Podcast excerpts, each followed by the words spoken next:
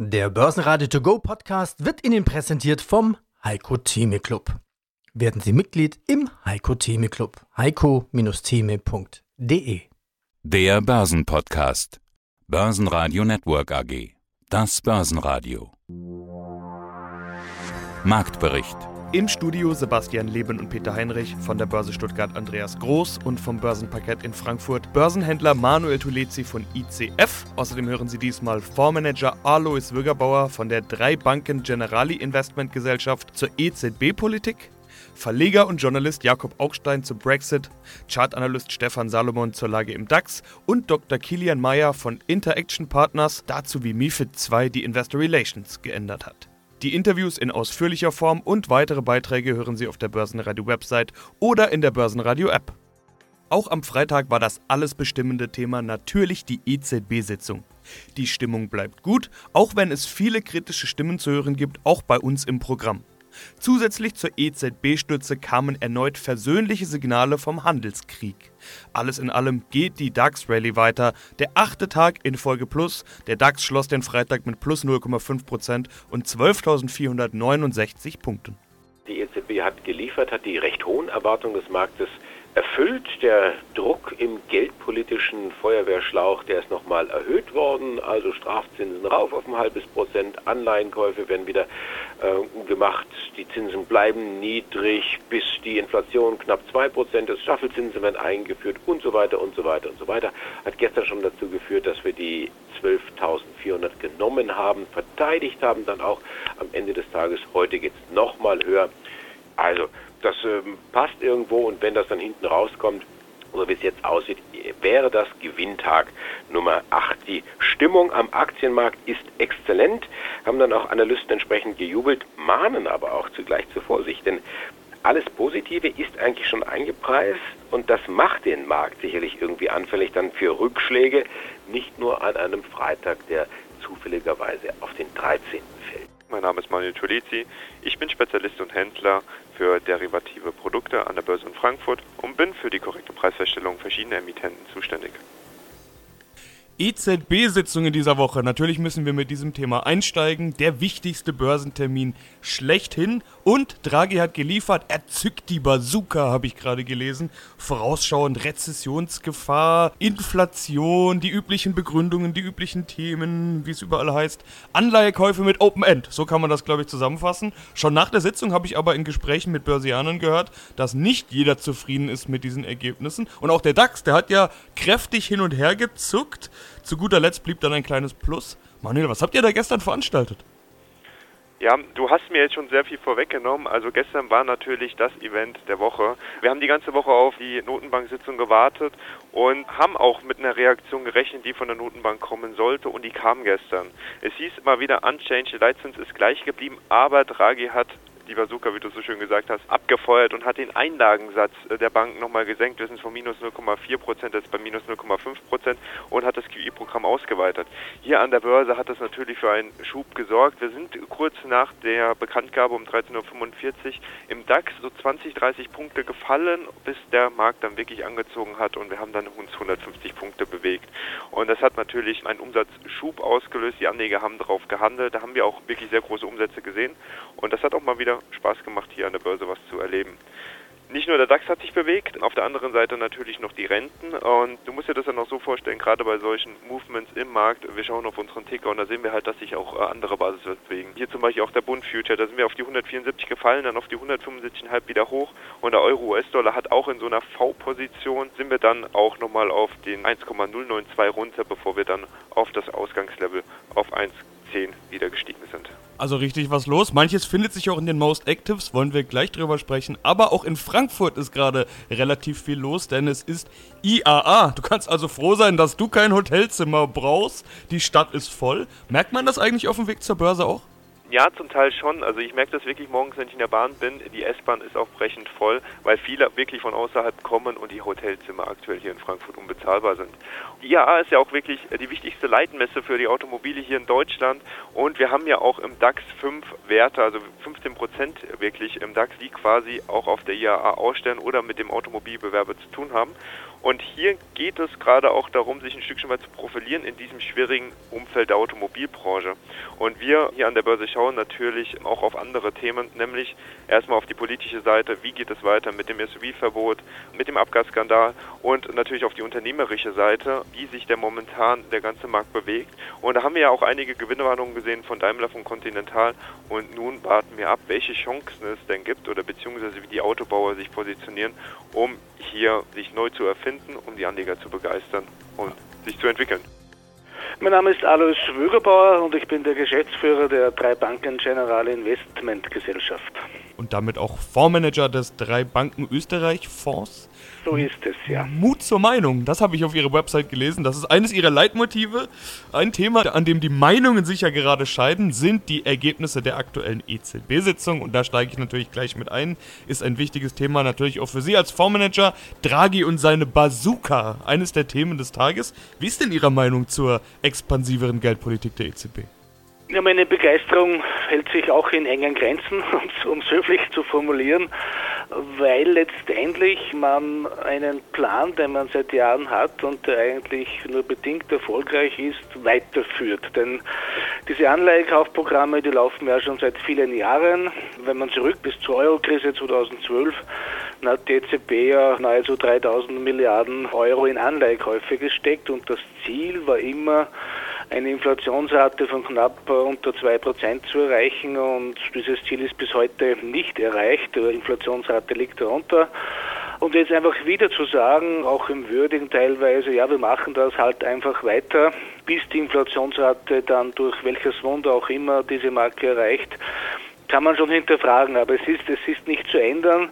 Von der Grundaussage oder von der Grundtendenz haben wir schon seit Jahren eine sehr klare Meinung wir kommen in der Eurozone aus diesem Zinstief äh, nicht mehr raus. Ob jetzt der Minuszins dort liegen muss, wo heute liegt, sei dahingestellt. Aber ich bin schon seit einiger Zeit Anhänger dieser Japanisierung. Also wir haben letztendlich ein Nullzinsniveau in der Eurozone und ich glaube, das wird uns auch über Jahre hinaus noch begleiten und daher muss man das auch in alle Anlageentscheidungen dann mit einfließen lassen. Wie kommt man aus dieser Situation, in der wir stecken, raus? Die EZB hat ja gleich noch was mit auf den Weg gegeben, nämlich der Ball liege jetzt bei der Politik. Und zwar Lokalpolitik bzw. den einzelnen Ländern. Fiskalpolitik und Investitionen sind gefordert. In Österreich steht die Wahl vor der Tür. Ich will gar nicht über den Ausgang der Wahl sprechen oder ähnliches, aber doch über die Frage, was denn aus Ihrer Sicht danach passieren muss. Und dieser Hinweis von, von Draghi, den teile ich schon. Also wenn man sich anschaut, gerade in Deutschland, ich bin auch viel in Deutschland unterwegs beruflich, klarerweise, und ohne hier auf das Nachbarland hier groß hinzuhaken, aber wenn man sich anschaut, wie die Infrastruktur so ist, wie die Straßen so sind, wie die Brücken so sind, wie die Handynetze sind, äh, dann kann man schon auch das Gefühl entwickeln, dass eigentlich ein Land mit diesem Renommee und ein Land, das sich derzeit über die gesamte Zinskurve hinweg mit deutlichen Negativzinsen refinanzieren kann, eigentlich mehr investieren muss. Also ich bin ja schon auch im Lager derer, die sagen, diese Diskussion, die halte ich für durchaus vernünftig, denn immer nur zu sagen, die EZB verzerrt letztendlich und manipuliert die Anleihemärkte, was sie ja tut, denn die kaufen ja quasi nahezu die Hälfte des Marktes auf. Und dann zu hoffen, dass die Konjunktur anspringt, ist, ist halt ein bisschen weit hergeholt. Also ich teile diesen, diesen Hinweis von Draghi zur Grenze und glaube auch, dass hier Europa Schritt für Schritt einfach auch umdenken wird müssen. Denn die Anleihekäufe allein, die bringen es nicht und die haben es nicht gebracht und sie werden es auch nicht bringen. Ich glaube, wenn man sich intellektuell damit beschäftigt, wird relativ schnell klar, dass wenn die EZB jetzt am 1. November beginnt, äh, monatlich 20 Milliarden in Anleihekäufe zu stecken, ja, was ist denn dann anders am 1. November in der europäischen Konjunktur? Insofern teile ich diesen Hinweis, ja. Man kann jetzt nicht sagen, die Deutsche Bank streitet gerne, aber sie hat anscheinend oft Dreck am Stecken und da gab es jetzt eine Einigung und den schönen Satz, den es eigentlich immer gibt, mit der Einigung räumt die Deutsche Bank kein Fehlverhalten ein. Worum geht's? es geht jetzt um einen Rechtsstreit mit den Hypothekenfinanzierern, äh, die früher mal eine Riesenrolle gespielt haben. Fannie Mae und Freddie Mac ging da sicherlich auch so ein bisschen um das Thema Geldwäsche. Jetzt hat man hier 15 Millionen bezahlt. Dieser Rechtsstreit ist damit beigelegt und die Deutsche Bank, auch das ist nichts Neues, gelobt hier Besserung und bessere Kontrolle und so weiter. Also das ist ein positiver Effekt, wenn Rechtsstreitigkeiten beigelegt werden, auch wenn hier Geld bezahlt werden muss. Auf der anderen Seite gibt es noch eine Nachricht, und zwar kommt die vom Bankhaus Metzler. Die senken den Daumen für die Aktie der Deutschen Bank, sagen verkaufen, Kursziel 6,20. Die Begründung ganz interessant, Restrukturierung, die man geplant hat, das ist eigentlich der richtige Weg, sagt das Bankhaus Metzler. Aber der Zeitpunkt ist halt relativ unglücklich irgendwo gewählt. Die äußeren Umstände haben sich wieder verschlechtert. So, jetzt haben wir eine gute Nachricht, wir haben eine schlechte Nachricht und was macht der Markt aus? Die Aktie bei 7,58, 2% im Plus. Also der Markt hat recht, man honoriert hier die Beilegung des Rechtsstreits bei der Deutschen Bank. Herzlich willkommen, mein Name ist Stefan Salomon, ich bin freiberuflicher Chartanalyst, meine Internetseite www.candlestick.de. Und wir wollen über den DAX sprechen. Der hat sich in der abgelaufenen Woche ja recht gut bewegt und seitdem er Anfang September die 12.000 Punkte Marke genommen hat, wir erinnern uns, da haben wir früher immer recht lange mit gekämpft. Diesmal hat er sie einfach so genommen und es fällt eine 100er Marke nach der anderen. Wichtiger für Sie als Chartanalyst sind ja nicht die runden Marken und auch nicht die 100er Marken, sondern eben ganz andere. Herr Salomon, wo steht der DAX denn aus charttechnischer Sicht gerade? Ja, er steht so ein bisschen zwischen den Stühlen. Das heißt, wir sind Ende August aus einer sehr kleinen inversen Schulterkopf-Schulterformation nach oben ausgebrochen. Seitdem haben wir im Prinzip in äh, fast ununterbrochener Folge neun Tageshöchstkurse in Folge gesehen. Das heißt, wir haben dieses Kursziel aus dieser kleinen inversen Schulterkopf-Schulterformation mittlerweile abgearbeitet. Aufgrund der Aufwärtsdynamik sind wir natürlich einerseits unterstützt. Auf der anderen Seite muss man sehen, dass wir dann im Bereich 12.600, 12.650 Punkten doch Widerstand haben. Letztendlich gilt also, dass wir von der Charttechnik her durchaus noch Momentum nach oben haben. Ob dann die Bäume weiter in den Himmel wachsen, sei mal noch dahingestellt. Aber aufgrund der neun Tageshöchstkurse in Folge ist natürlich auch ein gewisses Rückschlagspotenzial vorhanden. Demzufolge unter Chance-Risiko-Aspekten wären eher Rücksetzer zum Beispiel bis etwa 12.200 maximal 12.180 Punkten auf kurzfristige Kaufsignale zu beobachten. Darunter könnte es dann wieder zu etwas kräftigeren Gewinnmitnahmen kommen, dass wir dann also bei einem Fall etwa unter 12.150 dann wieder an die runde 12.000er Marke zurückfallen. Schauen wir uns Einzelmeldungen an. Fraport, also der Aktienkurs, der scheint ja keine gute Meldung vermuten zu lassen. Die Meldung eigentlich gar nicht so schlecht und äh, ja, es ist sicherlich auch so ein bisschen das Thema Ausblick, was man hier anschaut. Also bei Fraport gab es keine Zahlen im herkömmlichen Sinne, sondern es gab die Verkehrszahlen, wie ja auch schon gestern bei der Lufthansa. Und äh, die Lufthansa hatte positiv überrascht. Das sah alles relativ stabil aus. Fluggastzahlen gesteigert. Auch den, den Auslastungsfaktor, das war dann bei 87 Prozent. Also die Maschinen relativ voll. Und zwar äh, gruppenweit.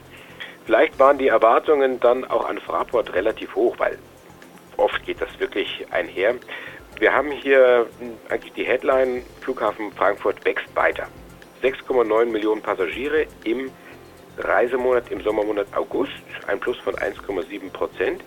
Hm, auch hier lässt es den Schluss nahe, dass die Maschinen voller geworden sind, denn Starts und Landungen, das hat sich nicht wesentlich geändert. Das ist äh, relativ stabil. Was wir auch bei Fraport sehen, wie bei der Lufthansa, das Thema Fracht, Cargo, das geht zurück und das liegt an der sinkenden Nachfrage im Welthandel, ist sicherlich dann auch keine so große Überraschung. Aber du hast gesagt, Aktie zieht sich zurück, minus 1,5 Prozent. Wir sind auch weltweit aufgestellt bei Fraport, die ganzen Beteiligungen, und die sehen gut aus. Die einzige Beteiligung, die ein bisschen schwächelt, sind die zwei in Brasilien, Fortaleza und äh, Porto Alegre. Hier sagt man aber, das liegt daran, dass eine brasilianische Airline pleite gegangen ist, deswegen die Passagiere fernbleiben. Ja, hallo, guten Tag. Ich bin Jakob Augstein, der Chefredakteur des Freitag. Wir treffen uns hier auf dem Deutschen Derivatetag. Ihr Thema war so die großpolitische Wetterlage Deutschlands und Europas. Fangen wir mit Europa an, der Brexit. Wir nennen ja gerne Brexit Boris. Was für mich erstaunlich ist, dass ein nicht demokratischer gewählter Premier ein demokratisch gewähltes Parlament eigentlich ja ausnocken kann und sagen kann, ihr habt jetzt mal vier Wochen Pause. Sowas doch wirklich erstaunlich, dass sowas in Europa passieren kann. Nun sind die englischen Prozederes äh, sehr speziell und anders, als wir es auf dem Kontinent kennen und anders, als wir es in Deutschland kennen. Ich glaube, dass wir gerade als Deutsche sehr vorsichtig sein sollten, uns darüber zu erheben. Vieles von dem verstehen wir schlicht und ergreifend auch einfach nicht, weil wir es nicht kennen.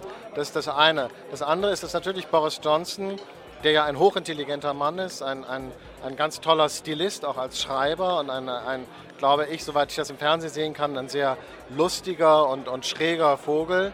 Gleichzeitig natürlich ein komplett gewissenloser Politiker ist, ein schlimmer Populist, der wahrscheinlich aus eigenem Ehrgeiz äh, jetzt kurz mal eben das Schicksal seines Landes und Millionen von Menschen über die Wupper gehen lässt. Denn der harte Brexit, den Johnson anstrebt, wird ja den Briten massiv schaden. Er wird uns allen schaden, aber natürlich den Engländern um so vieles mehr.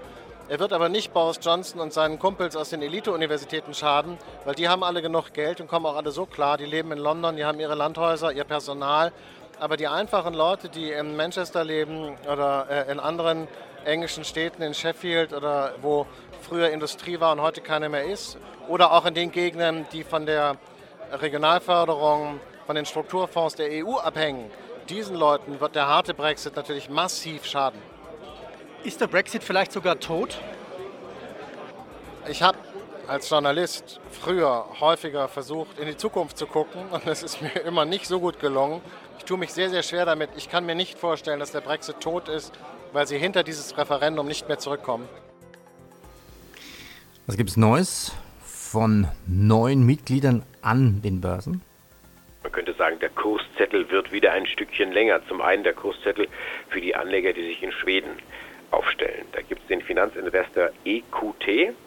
Die gehen jetzt an die Börse. Jetzt gibt es weitere Einzelheiten. Die Zeichnungsfrist läuft ab heute bis zum 23. September und die Aktien sollen ausgegeben werden zwischen 62 und 68 schwedische Kronen. Ich habe das für Sie mal nachgerechnet. Das sind in etwa 5,80 Euro bis äh, 7,30 Euro. Und der Börsengang dann an der Börse in Stockholm ist geplant am 24. September. Und er könnte noch ein bisschen länger werden. Jetzt schauen wir hier nach Deutschland, äh, zu einem Kollegen nach Frankfurt. Der ähm, Softwareentwickler Congatech Congatec plant den Börsengang. Es sollen Aktien im Wert von etwa 100 Millionen Euro ausgegeben werden. Mit dem Geld will Congatec wachsen und zukaufen. Mehr Details werden da noch folgen. Es ist ja noch lange hin bis zum Jahresende. Mein Name ist Dr. Kilian Meyer. Ich bin einer der Mitgründer und der CEO von Interaction Partners in Zürich, eine Firma, die Investor Relation Services und Software anbietet. Investor Relation Services und Software. Wo liegt die Verbindung Investor Relation? Das kennt vermutlich jeder unserer Hörer. Investor Relation Services, da kann man sich vielleicht noch was vorstellen. Und dann kommt noch Software ins Spiel. Wo liegt die Gemeinsamkeit, beziehungsweise was genau machen Sie? Auf der Service-Seite bieten wir die Organisation von, wir nennen es Investor Access Events an. Das sind äh, Roadshows, Investorentage oder auch Konferenzen und äh, Software deswegen, weil wir den Workflow äh, dafür so weit wie es geht digitalisiert haben. Die Meetings selbst finden aber in aller Regel weiterhin live statt. Einer der ersten Begriffe, den ich äh, auf einer Folie, die Sie mir vorhin gezeigt haben, gesehen habe, ist MIFID 2. Damit wollte ich eigentlich einsteigen, aber ich hatte Angst, wenn ich MIFID 2 als erstes sage, dass alle sofort aussteigen. Ich glaube, den Begriff den hören die wenigsten in der Branche besonders gerne. Sie profitieren davon. Wie denn das? Als Folge von MIFID 2 sind die Budgets der institutionellen Investoren für Research und Corporate Access, das sind diese Firmenmeetings, die wir auch anbieten, massiv gefallen. Das führt dazu, dass die Broker ihr entsprechendes Angebot reduzieren und die Firmen vermehrt diese Investoren-Events selber organisieren müssen oder das durch Dritte erledigen lassen. Und äh, wir bieten eben zum einen die Organisation der Events an und auf der anderen Seite äh, haben wir eben Software und Daten, die diese Organisation erleichtern. Börsenradio Network AG Marktbericht Der Börsenradio To Go Podcast wurde Ihnen präsentiert vom Heiko Theme Club. Werden Sie Mitglied im Heiko Theme Club. heiko-theme.de